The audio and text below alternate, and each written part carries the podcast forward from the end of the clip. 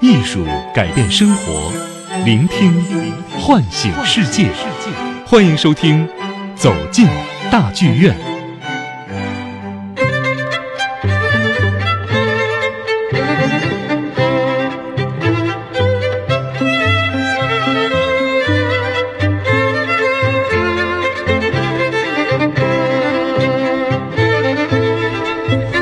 时间呢过得真快，转眼之间呢，现在已经来到周五了哈。其实面对周五呢，有两个好消息。首先和大家说，第一个呢，就是明后两天大家可以好好的放松休息一下，因为毕竟到周末了。对。另外一个好消息就是又固定走到了我们一个全新的板块，就是走进大剧院，每周五和大家准时的相约没错，但是我觉得好像怀强还少说了一个好消息啊。你说你不是应该给我们带礼物了吗？什么礼物？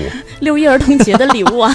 所以说，在节目当中呢，通过电波的方式，也是祝愿今天来做客的我们的老朋友，嗯也是我们的大来宾，包括收音机旁很多的一些听众哈，能够儿童节快乐，永葆童心。永葆青春。是 OK，现在呢，就让我们用热烈的掌声，有请出我们今天做客的大来宾，来自于国家大剧院演出部音乐项目高级主管张思瑶老师，欢迎您，欢迎思瑶。听众朋友们，大家好；小朋友们好，主持人好。嗯，欢迎思瑶老师哈。一到周五，思瑶老师一来呢，很多的一些听众都会特别的兴奋，因为又可以和大家来分享一些特别美妙的音乐了。对，没错。而且我觉得今天，呃，思瑶来到我们的节目做客，应该也算是为我们的节目送上了一份特殊的节日礼物，哎。为我们收音机前的所有的听众朋友们带来一份特殊的节日礼物哈。没错，因为我们会在第一个小时的节目当中分享很多非常好听的音乐作品，嗯，这些钢琴家们演奏的曲目，其实有很多学钢琴的小朋友们他们也能够弹。嗯，这些作品演奏技巧不难，而且音乐非常的生动形象，都是来自生活。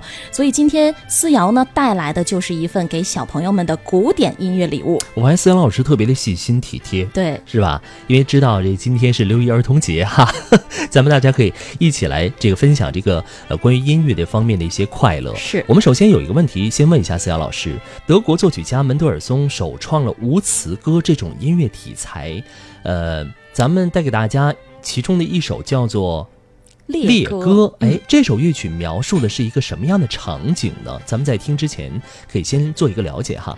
啊、是这样。我们今天这个节目呢，呃，来之前我们定了这个日子嘛，嗯然后就想想看，就是要给小朋友们带来一些嗯适合他们听的音乐。嗯而且呢，在整个的这个国际钢琴系列这么几年的运作中，我们就发现这个大钢琴家们，嗯啊、也会有意识的在自己的曲目中去纳入到这些小品。嗯嗯而且这些钢琴小品呢，实际上是对于小朋友们来说，呃，如果我们把这个呃适龄的年龄放在四岁到这个十二三岁之间，嗯。他们实际上呃到后面是能够谈到的。嗯。所以我们就给了我们一个启发，就是哎，实际上古典音乐，呃，对于小朋友们来讲，其实并没有那么遥远。那么说到这个列歌呢，实际上啊、它有一些呃特殊的音程，比如五五度五的音程或者八度的音程。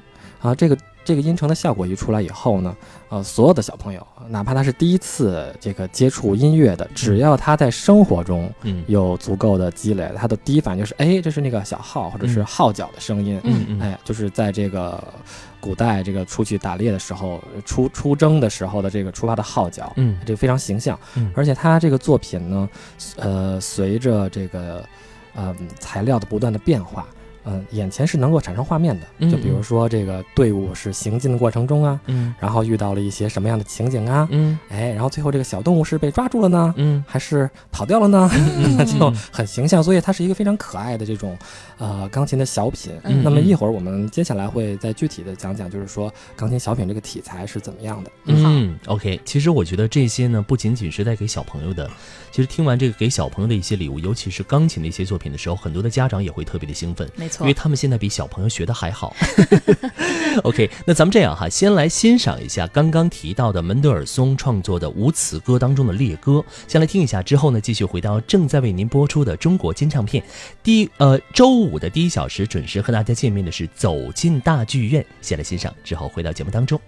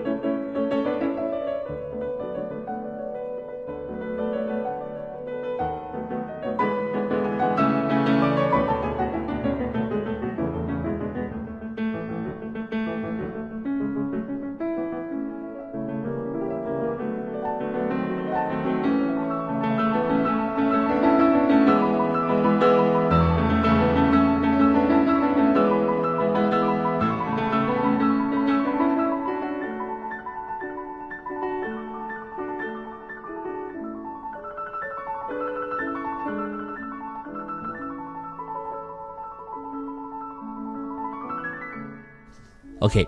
听完之后呢，继续回到正在为您播出的中国金唱片，周五快乐，儿童节快乐！我是主持人怀强。各位好，我是晶晶。刚在听的时候还在感慨呢哈，这是一个小朋友可以去学习弹奏的钢琴的乐曲吗？对，好可怕！这是由佩莱西亚来演奏的，由门德尔松来创作的无词歌《猎歌》哈。再次的有请出我们今天做客的大来宾哈，是来自于国家大剧院演出部音乐项目高级主管张思瑶老师，欢迎思瑶老师。听众朋友们，大家好，小朋友们好，主持人好，嗯。哎，咱们接下来呢，还要和大家来分享一个作品。思瑶在今天的节目当中呢，为大家选了一首挪威作曲家格里格创作的钢琴小品《小矮人进行曲》，它也叫《侏儒进行曲》。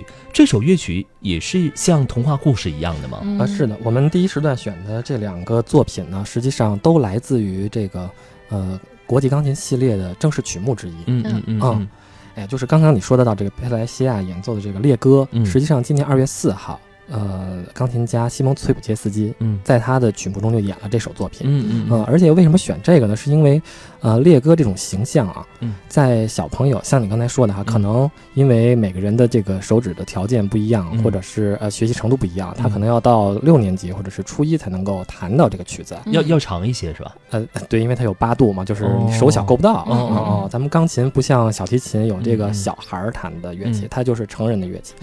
嗯，那么实际上小朋友们在他们刚刚学钢琴的时候，呃，在启蒙的教材中就会有这种类型的曲目。嗯嗯，啊，我记得呃，在一个非常这个普及的呃。启蒙教材就是汤普森，约翰汤普森的那个钢琴启蒙教材，第一册里面就有一个猎狐这一课，嗯，八六拍第一次，嗯，所以所有的小朋友谈到这课的时候，都会有一个形象，而且他那个书很好，就他配了那个插图，哦，所以每次就是到这个时候，我们都作为这个古典音乐者，都要向这个 这个启蒙的幼儿音乐教育者致敬啊，就是没有他们之前这些努力，就没有我们现在说的这些，是，对吧？很用心做的，特别用心，所以这个形象，嗯，对于小朋友们是不陌生的。我自己有一个学生，那个当时二月四号去听了以后，他第一次听这个《猎歌》这个曲子，结果就特兴奋，然后家长说：“哎，好像他听懂了什么什么。” 就是因为这个音程的这个关系，给他的这种音乐形象他是熟悉的。嗯嗯嗯。啊，然后呢，我们再说到这个呃格里格这首作品《小矮人进行曲》《侏儒进行曲》，嗯，这个是二零一四年啊，二零一七年，对不起。呃，爱丽丝·沙林奥特，她来开独奏会的时候演的一套作品。嗯，她当时有半场音乐会的这个你曲目是格里格的小品。嗯，哎，所以她等于就是说，钢琴家们现在，呃，越来越多的在适当的时候把这些小型的作品搬入到这个。正式的音乐会的曲目中，这还是挺难得的一个现象。对，我刚想问思阳老师一个问题哈，就是说一些特别著名的演奏家，在一些钢琴的独奏音乐会，或者说类似的一些音乐会当中去演奏一些这种小品式的一些东西，是他们保持了一颗永远的童心吗？还是说？就是要演奏出来，跟所有的一些小朋友一起来分享。对，感觉这些作品可能难度相对没有那么大，是，但好像不能完全展现他们的技法似的。对对对，这个是一个特别好的问题，就是那个他们大作曲家们来演奏钢琴小品是很难得的。嗯嗯。哎，就像我们刚刚所谈到的，因为大家可能都会觉得说这个好像我小时候我也会弹，对吧？所以，并不是所有的钢琴家都愿意在这个。独奏音乐会上来展示他们，因为那个舞台是一个战场呀。这个呃，你你之前取得的所有成绩，你万一这个弹错一个音，所有的人都知道了，对吧？所以他们并不是很很愿意。或者说是很很很轻易就决定来弹这个，但是呢，越来越多的钢琴家现在呢开始，嗯，把这些小品串成一个自己的逻辑，嗯啊，就比如他可能选三到五首组成一个单独的单元，嗯嗯，然后在他的曲目中纳入进来，啊，然后来展示一下，也是拉近这个古典音乐和观众的距离。对，当然我们正儿八经是这么理解哈，但是我们在后台去听的时候，你就会觉得那谁还不是个宝宝呢，对吧？谁不是从那时候过来的呢？是不是？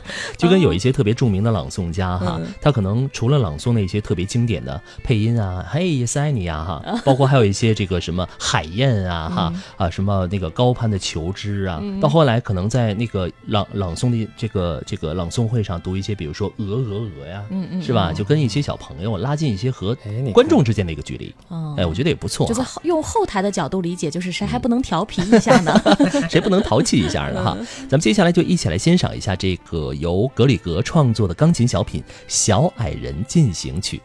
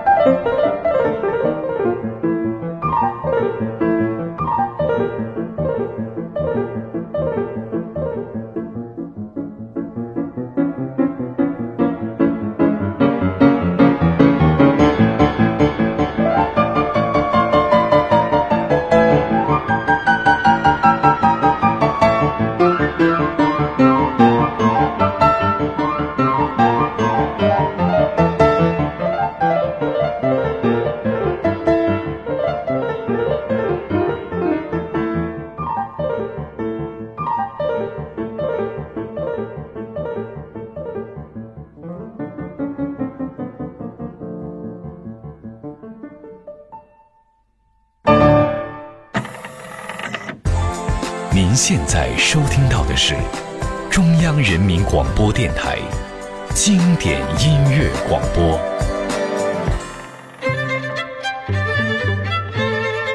欢迎回到正在为您播出的中国金唱片。每个周五和大家准时的见面的是走进大卷，我是主持人怀强。哎，各位好，我是晶晶。继续有请出我们今天做客的大来宾，也是我们节目当中的老朋友，来自于国家大剧院演出部音乐项目高级主管张思瑶老师，欢迎您。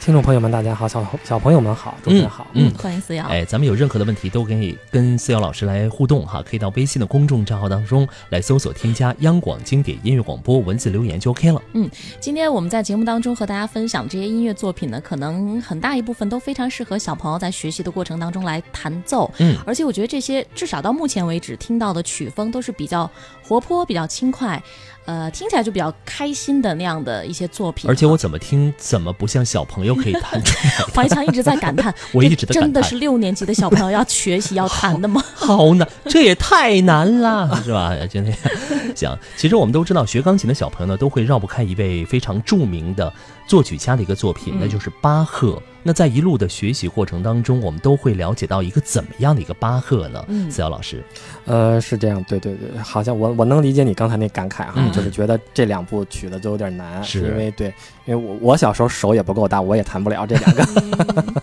但是无论如何，我想嗯。就是他们表达这个形象还是挺挺挺啊、童真的，是。因为我就我我倒倒带回去说一句啊，啊，就是嗯、呃格里格的那个创作中，就是小矮人这个形象在他作品中非常常见。嗯嗯嗯啊、就是他也非常喜欢，他是一个关注生活和那个挪威文化的人，哦所以他的这些小小矮人精灵的这些形象来自于就是他们挪威北欧的那个神话的这个故事。哦格林童话哦啊，嗯嗯、所以的话，就是你会觉得他比较的生动活泼。当然了，就是我们都没有那样的天分，就是呃手能够在四五年级就能够够到八度，哦 所以就很遗憾。但是我我我对，但是有一些小朋友是能够做到的，哎，然后而且他会觉得这个形象，这个曲子很活泼，然后呢，家长也可以说，哎，你以后就可以呃练这样的作品。嗯现在嗯你现在先弹一点儿你你不太喜欢的巴赫啊，嗯嗯嗯嗯嗯，为什么是不太喜欢的巴赫？因为这个巴赫这个作曲家，我我印象特别深刻啊，嗯就是。呃，所有的呃同学，呃，只要是在学钢琴，他经历过了，就是他只要度过了这个启蒙阶段以后，就要开始学习巴赫的作品了。而且实际上这个来的可能会更早一些，嗯可能在启蒙的这个教材中会有一些巴赫作品的改编曲，嗯呃，比较更适合小朋友。嗯但是呢，所有的小朋友在学习巴赫爷爷的这个作品的时候呢，他们遇到一个困扰，嗯是因为呢，呃，早教的这个作品大多数都是比较简单，比如说左手一个伴奏啊，嗯。然后右手是一个旋律啊，它能分出主次来。嗯啊、但是巴赫的作品它是一个对位法的，就是它是一个复调的作品，嗯。就是它两个手的重要性是一样的。嗯。啊，所以小朋友就有点儿迷惑，就是他有点儿顾此失彼，你知道吗？就所有小朋友都在最后在找音，嗯。嗯，然后就是要么就是右手错了，要么就是左手错了，嗯要么嗯。两手音都对的时候呢，就节拍又不对了，嗯，所以他们很难在这个幼小的阶段体会到，啊，巴赫爷爷希望他们体会到的这个童真和乐趣还有美感。嗯嗯，但是这时候就要为这个。这个投身于这个早教事业的老师，还有嗯这个具有无比耐心的家长们点个赞，嗯就是不容易哈，太太不容易了，对对。啊经常开玩笑，就是学生去上课，那个给老师的这个呃，考验是一个小时，但是回到家里给父母的考验是二十三个小时嘛？嗯，还有邻居啊，怎么回事是吧？你你是有你是有什么？有切身的体会。切身的体会，一个是钢琴，还有小提琴，我都经受过了。OK，所以说，呃，按照思瑶老师的说法，就是巴赫的作品算是对于小朋友算是一个进阶。对他挺考验人的，而且他是一个基本的素质。现在看来，嗯就是你你你不能够只是你的注意力不能够只是停留在一只手上。嗯嗯啊、其实对于小朋友来讲，对于他们这个，呃，脑脑力的发育的这个特殊的阶段吧，嗯嗯。就不能着急，就有可能这个孩子这半年都按照你所谓的这个进度没有达到你的要求，那是因为可能他处在发育这个阶段还没有到那个位置，对。然后他可能突然一天他就明白了，所以要有无比的耐心。是，所以这个巴赫实际上为什么说他伴随这个琴童的一生呢？或者说古典音乐者的一生？嗯。你从很小的时候，五岁的时候就有小步舞曲，一会儿马上要听到第一首，嗯。然后学学学呢，进阶了以后，你又谈到二部创意曲，嗯。就比较难一点了，嗯。对吧？嗯，但这实际上这都是啊，包括还有小步舞曲，但这那都是巴赫写给他自己儿子的一些练习曲。哦哦，就是他可能他儿子很多嘛，十来个，嗯，然后他 他就可能今天看着这个，然后就觉得你这个嗯，好像你声部不太平均，我给你写一首吧，你练练。嗯，然后你你那个可能你需要装饰音多练练，你就写一首。嗯哎，所以他就是这样的。然后弹完创意曲以后呢，可能再弹一点儿，比如说法国组曲呀，嗯，包括难一点、再专业一点，就是平均律呀之类的。嗯我觉得挺好的。我觉得刚刚思阳老师一个解答也是回答了很多这个小朋友，包括很多家长的一些困惑，嗯就是欲速则不达嘛，对对对，是不是？你不能着急，咱得嗯一步一步走，突然有一天可能就豁然开朗了。对。它并不能够嗯。像一个机器一样，对。就是说，就今天一点零，然后明天嗯。发布会一开就变成二点零了，就嗯。不是。不是这种更新迭代的过程哈，是是一步一步的。没错。但，我觉得刚才听完思瑶介绍之后呢，可能如果要是小朋友的家长也能讲讲给他们的宝贝来听，你就会明白，嗯。可能这些作品当中其实是充满着巴赫爷爷对他的孩子们的嗯。爱的。嗯嗯嗯，而他们要庆幸自己的家长没有像嗯。巴赫爷爷那样随时出题，你要感恩。太可怕了。我觉得对于现在很多小朋友来说，其实也是一个挺恐怖的消息。本来说爸爸妈妈今天带我出去玩，但是爸爸妈妈今天听到了我们的节目，可还行？别玩了，咱们听听节目。OK，哎，我还有一个问题想要插一嘴哈，问一下思瑶老师，那对于很多的一些呃这个小孩来说，这个学钢琴它是有天赋的吗？还是说咱们以后练就 OK 了？嗯呃，这问题很大哈，可能还是有天赋吧。还是哦，还是 还是得有是这样，就是我哦。我经常会问这个啊钢琴家们这个问题啊啊啊，啊，然后呢，给我很就有的钢琴家会回答的比较婉转，嗯嗯嗯，就是说啊努力呀，然后要爱呀，嗯嗯，然后你要你要收获美啊什么的，哦，但实际上，就是如果你把钢演奏家作为一个职业，嗯哦，就这么这么限定吧，就你要把演奏家在作为一个职业的话，嗯。那真的需要天分的。哦。有些人天生就上台就可以，他是个大场面的选手。嗯嗯。你像那个四月十二号费尔兹曼，嗯嗯，他就。我就没有见过钢琴家来是不带谱的，就是哇就得全程插着个兜，然后戴着墨镜就来了，嗯然后呢就去化妆间，然后就包括走台都是背着完成的。嗯那这个就是不可思议的一件事情。是，而且他跟我说说，他说那个我我我其实能连续弹三三个晚上不同的曲目啊，但是他确实可以做得到。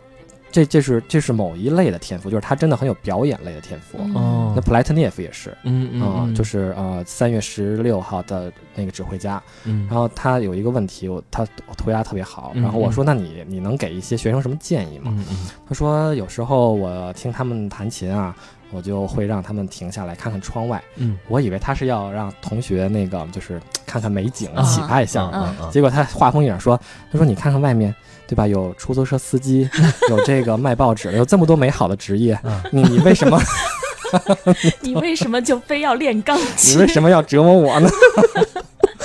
哎，这个比喻不错啊。OK，那咱们接下来就一起来欣赏一下这个巴赫 G 大调小步舞曲。啊，是一个羽管键琴版本。OK，好先来听一下之后，继续回到正在为您播出的中国金唱片当中。《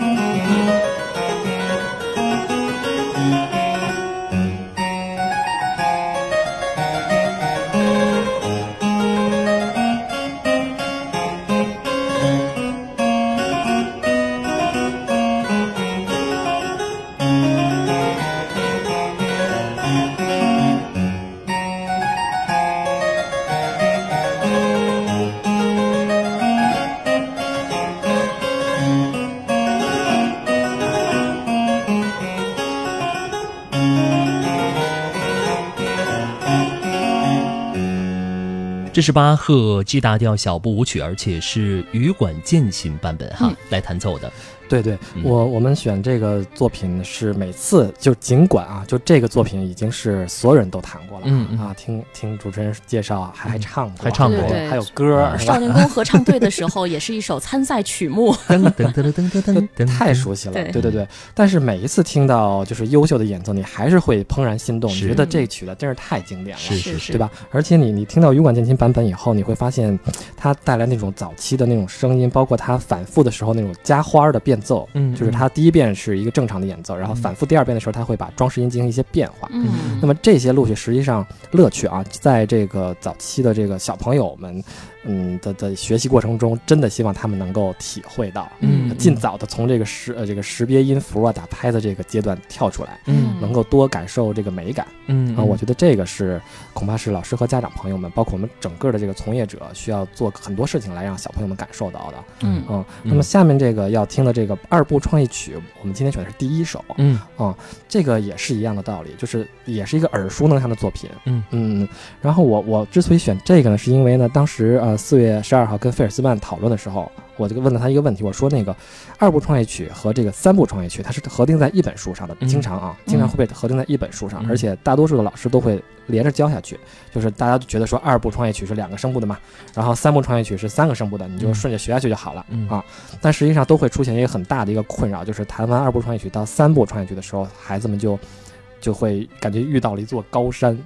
就他没有那么想象中那么容易就完成了。嗯那菲尔兹曼当时也说说这这是完全是是不合理的一个。嗯他说三幕创业曲是非常非常难的，嗯根本就不适合连续教学。嗯哦，就是他需要，他甚至跟比如说法国组曲啊，包括跟平均律是一样的，因为三个声部对于小朋友来讲，他没有这个概念，嗯就等于是平面几何到立体几何的一个跨越。嗯哦，所以他要先有足够的丰富，耳朵里要有足够的这种对声音所塑造这个空间感，它有概念了才可以完成三部创业曲。嗯所以小朋友们其实就在二部创业曲里面把它弹好就好了。哦，先把它弹精了哈。对，所以我们今天节目当中呢，也只选择了二部创意曲当中的一首首。嗯嗯，那咱们一会儿呢还会和大家分享一个呃巴赫法国组曲第五套 G 大调的吉格舞曲。对那这首舞曲呃对于小朋友来说也是呃，什么难度水平了？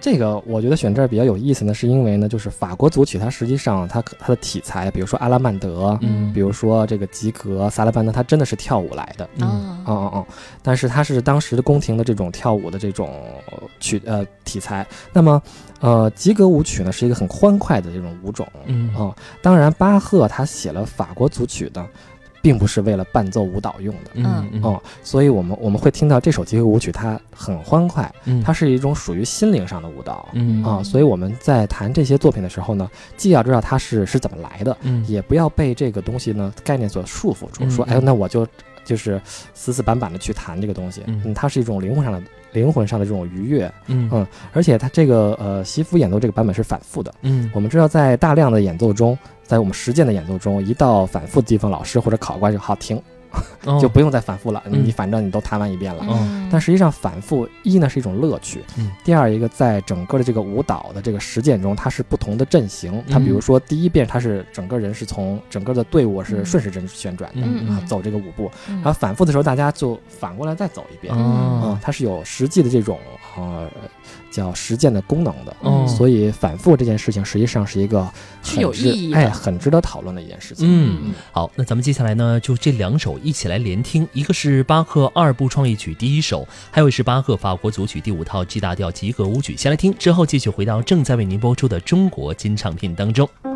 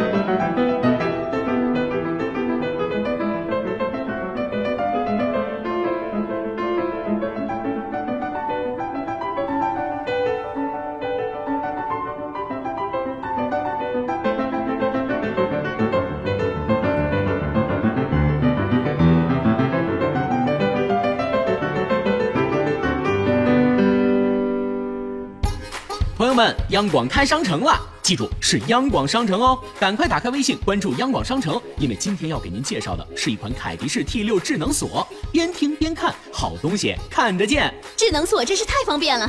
之前在热播剧《欢乐颂》中，刘涛扮演的安迪出入家门通过指纹和密码，让大家对智能锁产生了浓厚的兴趣。没错，今天央广商城热销的这款凯迪仕 T 六智能锁，就是《欢乐颂》中的品牌，还是由女神刘涛亲政代言的。凯迪仕 T 六智能锁，德国技术，能用指纹、密码、门卡，还能用身份证、银行卡等磁卡开门，很方便。锁身整体升级，防撞、防锯、防技术开锁。凯迪仕每把锁都有中国人保财险承保，终身有效。哎，我家的门能用吗？凯迪仕 T 六适合百分之九十以上的门，也就是说只换锁不换门。央广商城提供顺丰配送。师傅上门免费安装，包教包会。快说价格吧，多少钱？凯迪士庆央广商城开业，特专供两千套锁，市场价三千九百八十元，央广特惠价两千三百八十元，还包邮包安装哦。两千三百八十元换凯迪士 T 六智能锁，两千多块钱，也就是朋友聚会吃几顿饭的钱。两千三百八买的是方便和安全。凯迪士 T 六还有一次性密码功能。以后闺蜜去你家，亲戚去你家，而你没到家，把一次性密码发给对方就可以进门了。这个好。等等，还有，凯迪士郑重承诺，凡安装 T 六智能锁的朋友，锁体三年内出现任何质量问题，不修只换，直接换新锁，简直太超值了！我要先拍三套，自己留一套，爸妈公婆各一套，这样以后就不用担心爸妈出门忘带钥匙了，也不用担心他们进门忘拔钥匙了。朋友们，你还在犹豫吗？备货不多，只有两千套，两千套包安装费，赶紧关注央广商城下单吧！央广商城好品联盟，央广商城好品联盟，央广商城好品联盟，重要的事情说三遍哦！艺术改变生活，聆听唤醒世界，欢迎收听《走进大剧院》。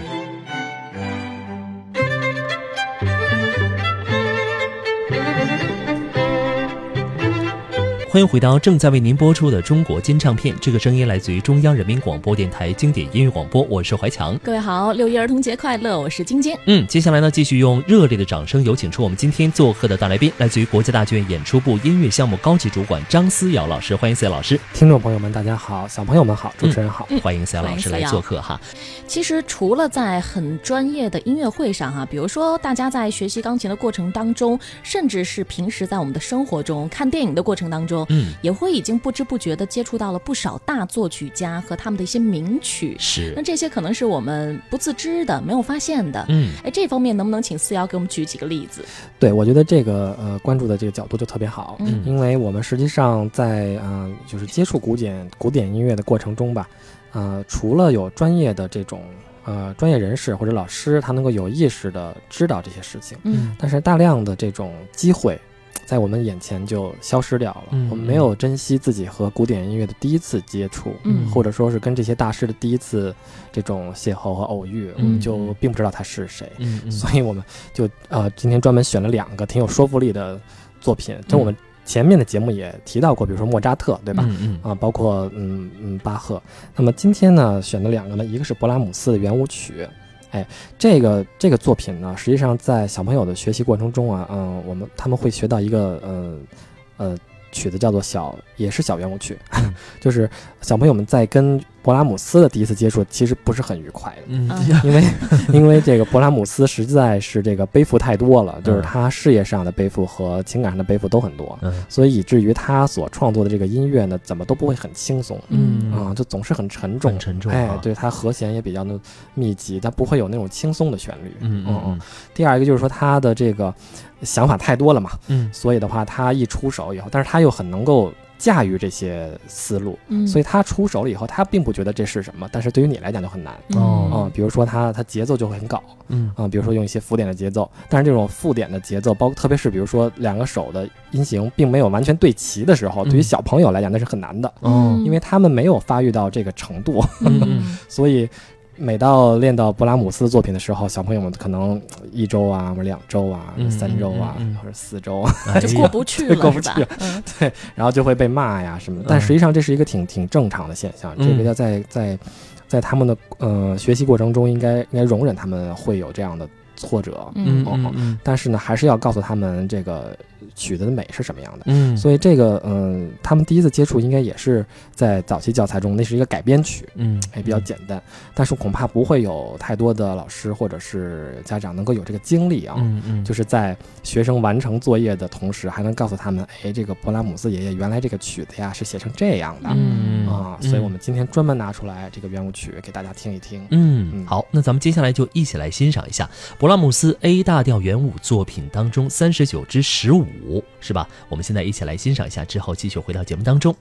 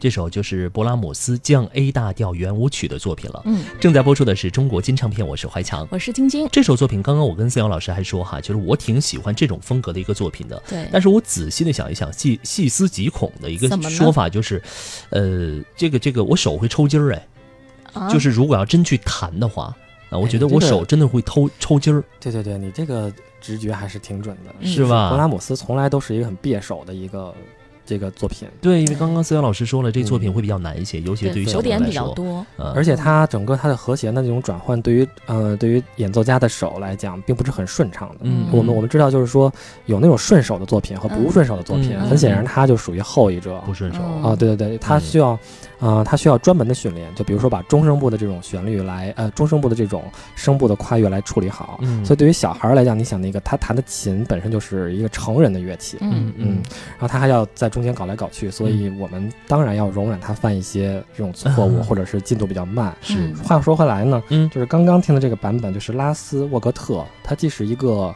指挥家，也是一个钢琴家。嗯。啊，然后刚刚这个是在返场的时候演奏的一哦个作品、嗯啊，嗯所以你看它只有只有一分半吧，对。我们算上去，但是它非常的难，嗯。而且它非常丰富，所以你看就是它体量很小，嗯。然后就很舒缓，但是包含的情感又很丰富，嗯。所以就是老少皆宜。嗯。但是它只是远远的，就是给你呈现一个美丽，但又触不可及。哦你看看这是不是古典艺术的一个魅力？哎呀这分析的太透彻了。对对对，关键嗯是贝斯瑶说出来之后，我们就懂了不。然的话，很多人就看不到其中的一些点。对，是然后拉斯沃格特，我们也在跟他们联系，也在，跟他联系，看看能不能就是在后面有机会有演出邀请，哎，对，邀请他过来到呃国际钢琴系列来演出。嗯嗯然后刚刚前半个时段最后的那个吉格舞曲西服大师，嗯呃，今年的十月三十号过来演出。哦，十月三十嗯号。嗯嗯 OK，我们共同期待一下哈。对，那咱们接下来要和大家分享的是舒伯特 F 小调音乐瞬间。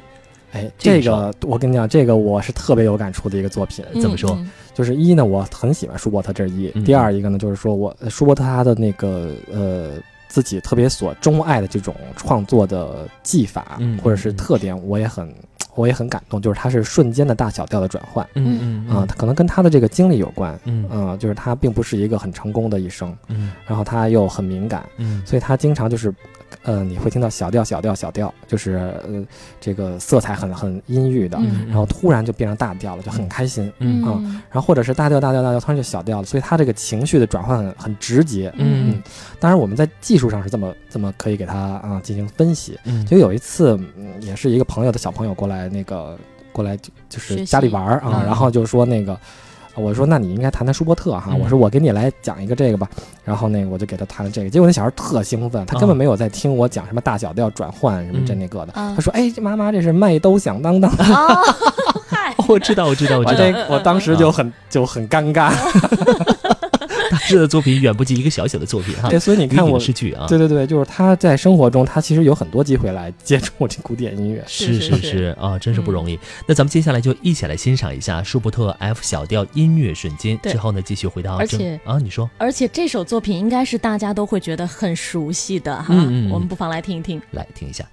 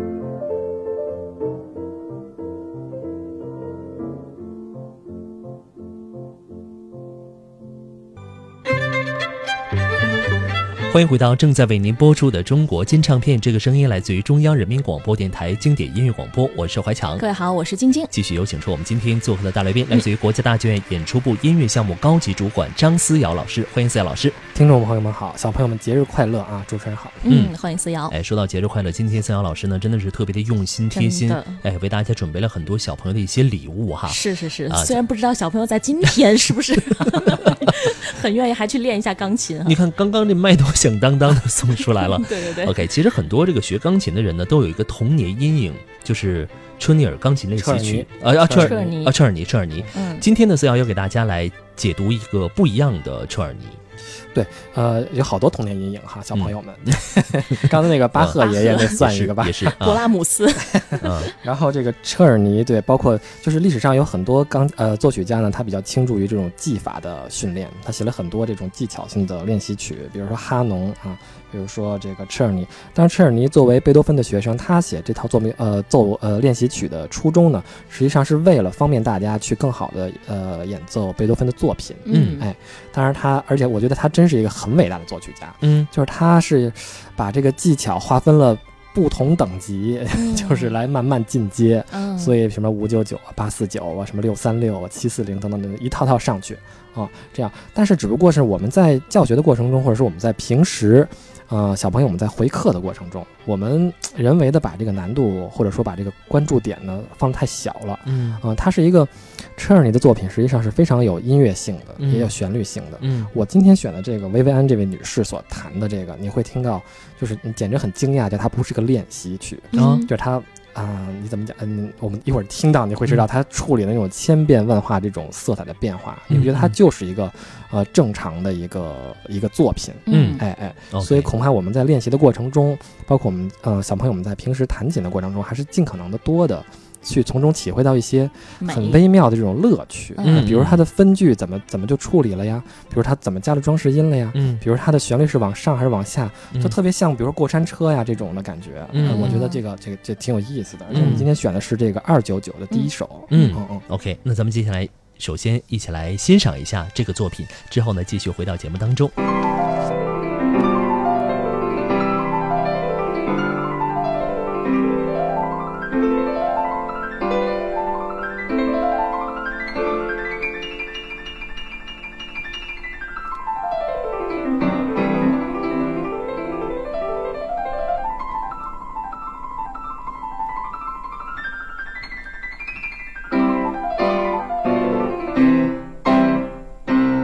哎，很短哈，对。嗯。只有二十八秒的时间，但是呢，里边的确就像这个思瑶老师说的，里边千变万化。对我觉得一口气没有断，嗯，对对对，而且就是它实际上就是一个很基本的音阶的一个跑动的练习，嗯。嗯但是他用很音乐的这种语言给它做了一个处理。嗯。嗯，我觉得还是挺挺挺牛的。我对这儿你还是嗯。啊，当然了，就是说在历史上，呃，后面的这个音乐家们有一些对于他的一些，呃，打引号讲叫不公正的一个对待啊、嗯就是比如说德彪西，嗯啊、他就觉得说车尔尼这个，当然他对于他的这种。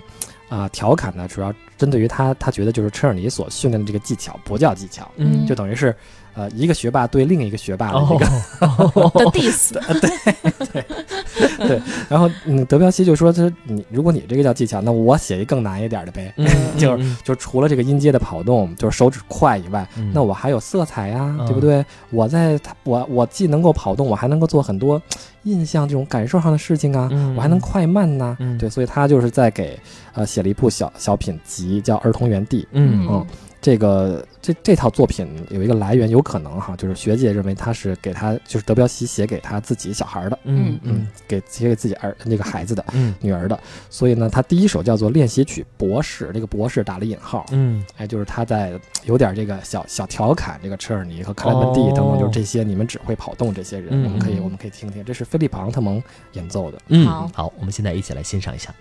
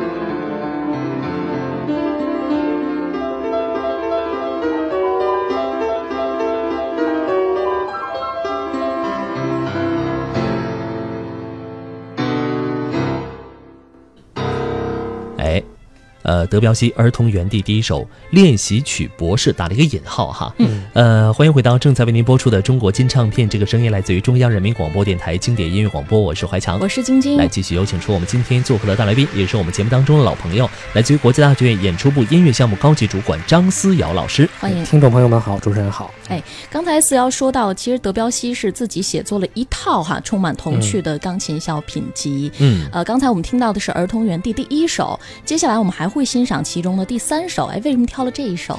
对就是说呀，他这套儿童园地呢是德彪西写给他自己孩子的嘛，嗯嗯充满了这个浓浓的父爱。嗯而且就是说，洋娃娃这个形象在小朋友的可以谈到的作品中是经常出现的。嗯嗯呃，肖斯塔科维奇写，哈夏图良写，嗯，就是你会发现很多这种大钢琴家或者大作曲家，他在写给小孩的作品中，经常会出现这样一个玩偶嗯或者是布偶的这种嗯。我还会唱呢。洋娃娃娃和和小小熊熊跳跳舞。哎，你看，对对，所以就是这个这样的形象跟小朋友们会非常的接近。嗯嗯嗯，然后再有一个就是说你，你听到这个作品的时候呢，你会非常有一个生动的感觉，你知道这个这个洋娃娃不是我们现在看的这种智能娃娃，嗯哦，它是上弦的这种机械的感觉，嗯然后一会儿一会儿它弦就松了，然后。哦，还得再继续拧紧。对，所以嗯就是说呢，呃，岔开一个话题，就是说德彪西实际上有些呃同朋友们会觉得说，对于小朋友们是太难了，嗯就是技巧上嗯啊、当然而且风格上可能他们接触不到。但是呢，德彪西是一个用音乐跟生活发生直接联系的作曲家，嗯所以他的音乐作品在感受上小朋友们是好懂的。嗯所以我们其实，在平时的过程中呢，不妨让小朋友们早一点接触到这些不同的风格、嗯音乐的风格，这样嗯对于他们以后的成长是大有好处的。好啊，那今天呢，就用这首德彪西《儿童乐园地》第三首《洋娃娃的小夜曲》来结束今天中国金唱片第一小时的行程。再次感谢今天来做客的非常细心体贴的思瑶老师哈，嗯谢谢谢谢。好嘞，谢谢思瑶，节日节日快乐。节日快乐节日快乐，嗯。